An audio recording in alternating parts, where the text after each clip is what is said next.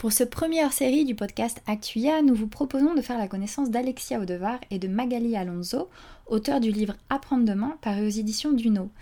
Bonjour Alexia, bonjour Magali. Bonjour, bonjour. Alexia, vous êtes data scientist, fondatrice de la société Datactic et présidente du Toulouse Data Science. Magali, de votre côté, vous êtes data scientist chez Alter AI, vous êtes titulaire d'un master en neurosciences et également l'une des organisatrices du Meetup Toulouse Data Science. Comment vous est venu à chacune le goût des data science? Bonjour et merci pour euh, l'invitation à ce podcast.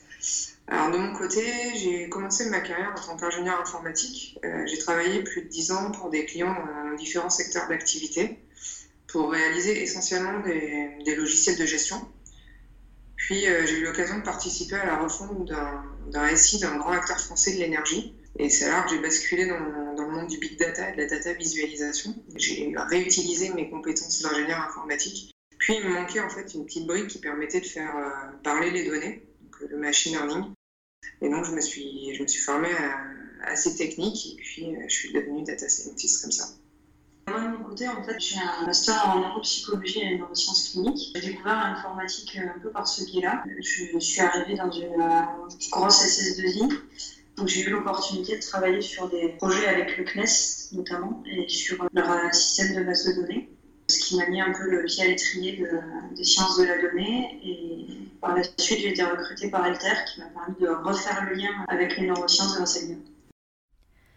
Dans votre travail, mais également dans l'ensemble de vos activités euh, à toutes les deux, on voit que la transmission compte beaucoup pour vous. Euh, euh, prestations de conseils, formations, conférences, et évidemment vous organisez toutes les deux les meet-up Toulouse Data Science. Du coup, l'image du scientifique qui passe ses journées seul face à son ordinateur, est-ce que c'est finalement un mythe? Pour ma part, j'aime partager mon savoir. Comme vous l'avez mentionné, mon activité est très variée. Je fais à la fois des missions de conseil, des formations, euh, des conférences, des missions aussi de développement. Donc mon ordinateur, il est jamais très loin de moi. Euh, par contre, mes journées, elles sont rythmées par de nombreux échanges, que ce soit avec mes clients pour comprendre leurs problématiques, euh, les étudiants lors de mes interventions dans, dans, les différentes écoles ou universités, les stagiaires lors des formations ou alors les personnes qui assistent aux conférences. L'arrivée des nouvelles technologies, en fait, ça inquiète, ça questionne, ça passionne. mais du coup, il, faut acculturer la population à ces nouveaux enjeux. Et pour ça, nous devons comprendre et avoir une influence sur, euh, sur l'impact de ces technologies euh, sur, euh, sur notre vie de demain. Ouais, moi, de, de, mon côté, je suis un peu plus, on va dire, le rat de laboratoire classique qu'on voit dans les, dans les séries télé. Mais en effet, à force d'aller Toulouse Data Science et d'être un peu au contact d'Alexia, on se rend assez rapidement compte qu'il y a pas mal de gens qui n'ont pas forcément toujours une bonne idée de, notre métier, de l'IA, de, la data en général. Et euh, donc ce besoin et cette envie de, partager euh, est arrivé un peu comme ça. Justement, la, publication de votre livre, donc euh, Apprendre demain, euh, semble être un prolongement naturel de cette envie d'expliquer aux gens, de mieux définir euh, ces termes qui peuvent, pour certains, sembler assez flous. du coup, à qui s'adresse votre livre exactement? Attends, je vais vous raconter un peu comment on s'est rencontrés, comment on a eu l'idée de faire ce livre. Ça, ça, répondra à la question. Parfait. Donc moi, je faisais de l'intelligence artificielle. Magali, elle, euh, sortait de son master en neurosciences et commençait à s'intéresser à l'intelligence artificielle. Et en discutant ensemble, on s'est rendu compte qu'il y avait euh, bah, beaucoup de fois où l'intelligence artificielle aidait les neurosciences et inversement. Du coup, on s'est dit, bah, il faut qu'on explique, euh, qu'on explique ça. En fait, il n'y a pas de livre scientifique qui traite euh, bah, de la symbiose entre ces deux disciplines. Du coup, on s'est dit, on va écrire un livre puis ce livre, à qui va s'adresser? En fait, à la fois aux gens qui sont experts en IA, parce qu'eux, ils vont découvrir côté neurosciences, puis aussi aux gens qui sont experts en neurosciences. Comme ça, ils vont s'intéresser à l'IA. En fait, comme on a été obligé de vulgariser les, les deux disciplines, en fait, le livre, il s'intéresse à toute personne euh, qui est curieuse de comprendre la symbiose qu'il peut y avoir entre ces deux disciplines, mais sous un angle scientifique. Justement, euh, vos deux profils euh, dans un, ouvrage euh, extrêmement didactique, on va dire. On a d'abord un, rappel des définitions, des termes. vous présentez presque de façon encyclopédique l'apprentissage machine et l'apprentissage humain, avant d'évoquer les points de convergence et de divergence.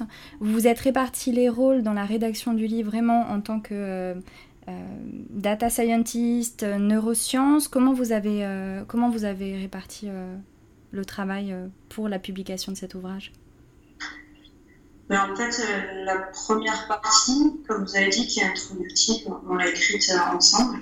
Ensuite, la partie plutôt axée IA a été le travail d'Alexia, qui a déjà l'habitude de traiter ce sujet en, conférence ou en tant que, professeur.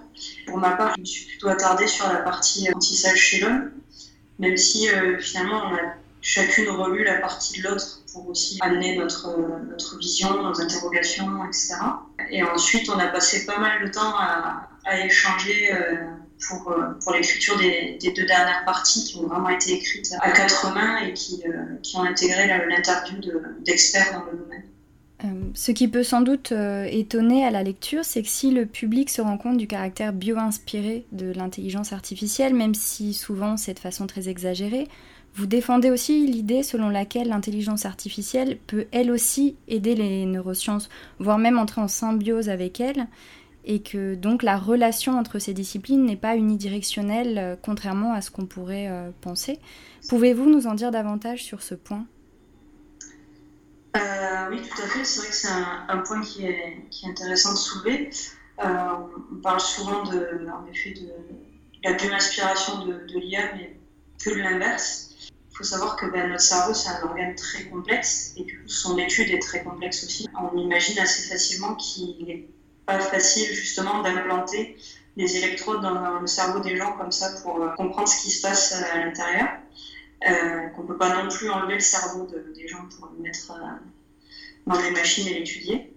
de ce fait, une grande partie du travail du chercheur en neurosciences, ben, ça réside dans l'élaboration de théories qui vont être vérifiées ou infirmées par l'expérimentation. Et cette expérimentation n'est pas toujours possible pour des raisons éthiques, techniques, etc. Les, neuroscientifiques ont assez rapidement fait appel à des outils de modélisation euh, mathématique, puis informatique. Et c'est euh, de là que sont nées ce qu'on appelle les neurosciences computationnelles, qui font appel justement à, à des modèles mathématiques et informatiques pour mieux comprendre euh, notre cerveau. Et plus récemment, ils se sont appuyés aussi sur des, des outils du big data, justement parce qu'on génère beaucoup, beaucoup de données euh, tout ça. Ce caractère euh, peut-être bio-inspiré de l'intelligence artificielle, ça amène à une question que beaucoup se posent, puisqu'on voit de plus en plus de personnalités et d'experts proposer de changer le terme intelligence artificielle par le terme, par exemple, intelligence augmentée, qui semblerait plus adéquate. Est-ce que vous, êtes, euh, vous seriez d'accord avec un changement de ce terme euh, Quel est votre point de vue hein? Nous sommes totalement d'accord avec euh, ce terme d'intelligence augmentée où en fait l'intelligence artificielle serait une technologie cognitive permettant d'amplifier l'intelligence humaine, mais à aucun moment de la remplacer. Euh, d'ailleurs récemment, il y a quelques mois, Luc Julia, le papa de Siri, a publié un livre intitulé L'intelligence artificielle n'existe pas, euh, où il explique justement le terme euh, intelligence augmentée. Depuis quelques dizaines d'années, il existe beaucoup de fantasmes sur l'intelligence artificielle et puis la science-fiction y a largement contribué. Les progrès récents dans le domaine de l'apprentissage automatique, dus principalement à l'augmentation de la volumétrie des données, les performances de calcul qui, sont de plus en plus puissantes, euh, ont fait renaître l'idée que nous pourrions recréer une intelligence artificielle dans une machine. Mais l'un des grands enjeux de l'IA de demain, ça sera d'acculturer le plus grand nombre de personnes à cette nouvelle technologie. Et c'est un peu le, but euh, du livre, en fait, que les, gens comprennent comment ça marche, pour bien comprendre que pour l'instant, l'intelligence artificielle, elle est est encore très stupide et que ça sera plus avec une intelligence augmentée qu'on fera de grandes choses qu'en essayant de de suite essayer d'avoir une intelligence qui bat l'être humain. Parler euh, d'intelligence artificielle ou d'intelligence augmentée et de neurosciences, évidemment, ça semble compliqué sans évoquer les interfaces neuronales. L'un des premiers noms qui vient à l'esprit sur ce sujet, c'est évidemment Elon Musk et euh, Neuralink. Mais euh, dans le livre, et vous faites très bien de le rappeler, il y a également des travaux qui se font en Europe euh, et aussi en France sur ce sujet. et vous présentez dans le livre les travaux de l'équipe de Frédéric Dehé, qui travaille sur une euh, IND. Est-ce que vous pourriez nous présenter ces recherches et nous parler un peu plus de ce qui se fait justement également en Europe et principalement en France? On parle beaucoup de ces interfaces entre le cerveau et, la machine. en fait, ce type d'interface n'est pas nouveau. depuis le début de l'informatique, il y a une espèce de fantasme d'incorporer justement cet outil dans notre cerveau. on peut prendre par exemple Léo dans Matrix, qui faisait déjà ça. Récemment, euh, en effet, la, réalité a tendance à vouloir rejoindre la fiction, à défaut de la, dépasser. En fait, la plupart des dispositifs jusqu'ici étaient et restent dispositifs externes à la surface de crâne qui se basent sur que la boîte crânienne, du coup, va venir faire des, interférences à la captation du signal. Et puis, il faut imaginer que ces systèmes-là ne sont que des systèmes de lecture de l'information. C'est exactement ce type de méthode que développe euh, l'équipe de Frédéric Dehé pour enregistrer notamment l'activité électrique du cerveau des pilotes et pouvoir euh, déterminer à quel point ils sont euh, attentifs à ce qu'ils font, aux alarmes qui les entourent, etc. Pour ce qui est de Neuralink que vous avez évoqué, la grande nouveauté, c'est que le but, c'est de faire de la lecture, mais aussi de l'écriture d'informations.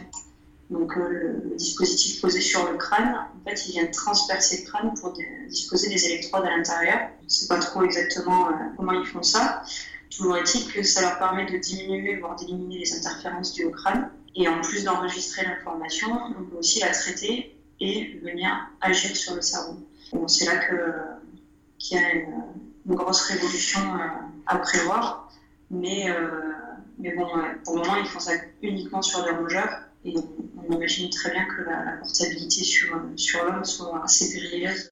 L'espèce humaine n'étant pas figée, la plasticité étant euh, l'une des caractéristiques euh, du cerveau, peut-on, selon vous, imaginer que le fonctionnement du cerveau puisse évoluer de lui-même suite à la pose de, ces implants? Et est-ce que vous connaissez des expériences de pose d'implants euh, longues et si des altérations ont été constatées suite à, ces expériences? C'est assez compliqué de, répondre à, cette question. Euh, en fait, ça, fait quelques décennies qu'on fait déjà des, stimulations électriques dans, le cerveau. Je parle de stimulation parce que ce qui est le plus connu, c'est le, traitement de la maladie de Parkinson, qui se fait assez bien. Les dispositifs, a priori, euh, tiennent bien dans le temps. Euh, il faut changer la pile à peu près tous les, tous les 5 ans.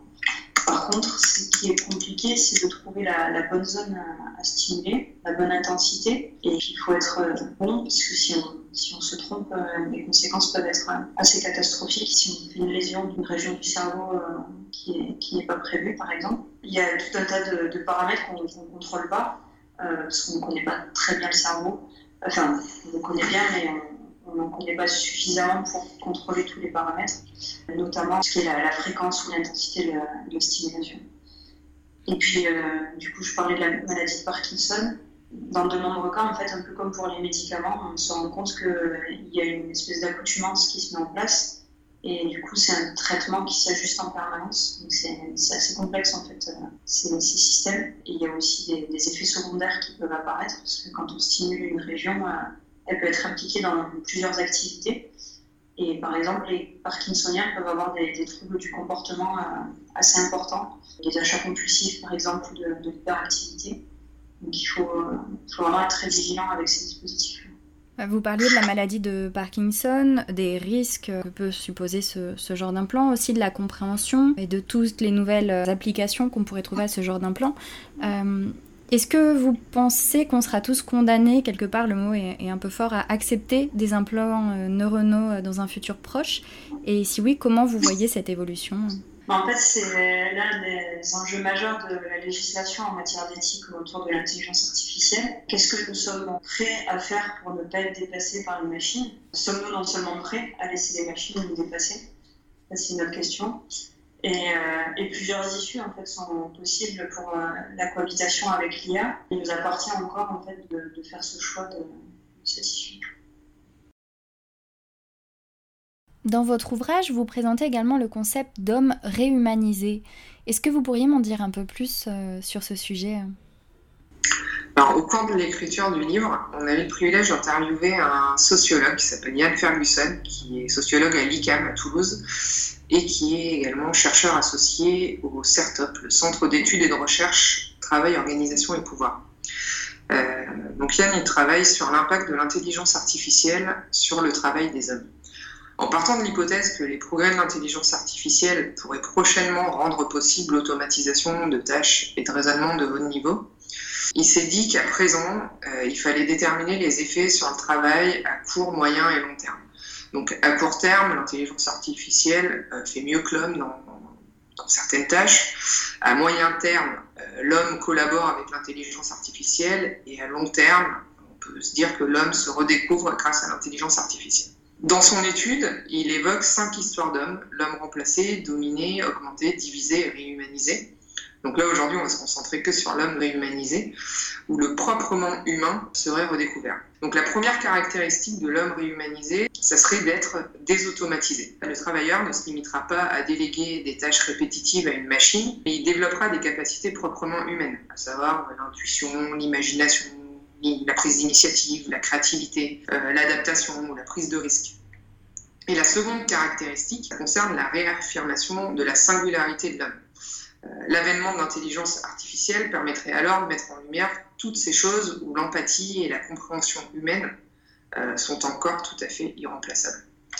Actuellement, on sait que l'intelligence artificielle va modifier la place de l'homme dans la société. Que l'homme soit remplacé, dominé, augmenté, divisé ou réhumanisé, l'homme, dans, dans, tous les cas, on sait qu'il sortira transformé de sa rencontre avec l'IA au travail. Et c'est alors que le, le proprement humain serait alors à nouveau à redéfinir. Donc du coup, avec l'intelligence artificielle, euh, on pense, tout comme Yann, que l'homme n'a décidément pas fini de se redécouvrir. Il n'a donc pas fini de se redécouvrir, et du coup, finalement, pour en revenir au titre de votre livre Apprendre demain, est-ce que demain, l'homme aura toujours besoin d'apprendre?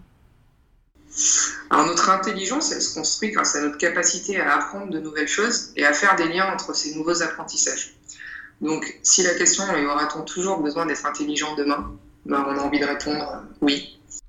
Merci beaucoup Alexia et Magali d'avoir eu la gentillesse de participer à ce premier hors-série du podcast Actuia. Je vous recommande à tous une nouvelle fois la lecture d'Apprendre demain, l'ouvrage d'Alexia Odevar et de Magali Alonso paru aux éditions Duno, et je vous dis à très bientôt sur actuia.com pour un nouveau podcast.